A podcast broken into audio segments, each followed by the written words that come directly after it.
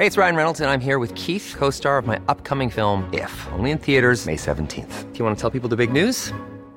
All right, I'll do. Sign up now and you'll get unlimited for $15 a month in six months of Paramount Plus Essential Plan on us. Mintmobile.com slash switch.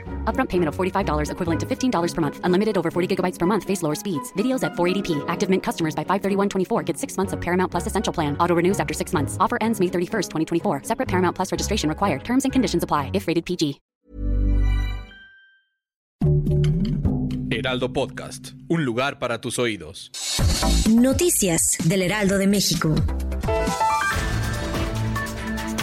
Unas 10.000 personas marcharon en Jalisco para exigir que se esclarezca el caso de los hermanos Morales, tres jóvenes que fueron desaparecidos y posteriormente asesinados. La Comisión Nacional del Agua advirtió que el 87.5% del país se enfrenta a una sequía. La falta de agua es mayor en los puntos del noreste, occidente y del centro de la República Mexicana, así lo aseguró la dependencia. Los peritajes para determinar las causas del desplome de la estación Olivos del metro de la Ciudad de México es llevado a cabo por 16 expertos de distintos países. Mian Ushua, titular de la Secretaría de Gestión Integral de Riesgos y Protección Civil, dio a conocer que esto le costará a la capital 20 millones de pesos.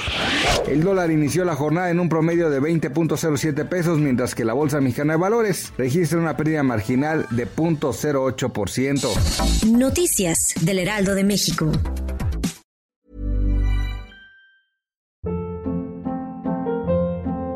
Hold up. What was that? Boring. No flavor. That was as bad as those leftovers you ate all week. Keke Palmer here, and it's time to say hello to something fresh and guilt-free. Hello Fresh. Jazz up dinner with pecan-crusted chicken or garlic butter shrimp scampi. Now that's music to my mouth. Hello Fresh. Let's get this dinner party started. Discover all the delicious possibilities at hellofresh.com.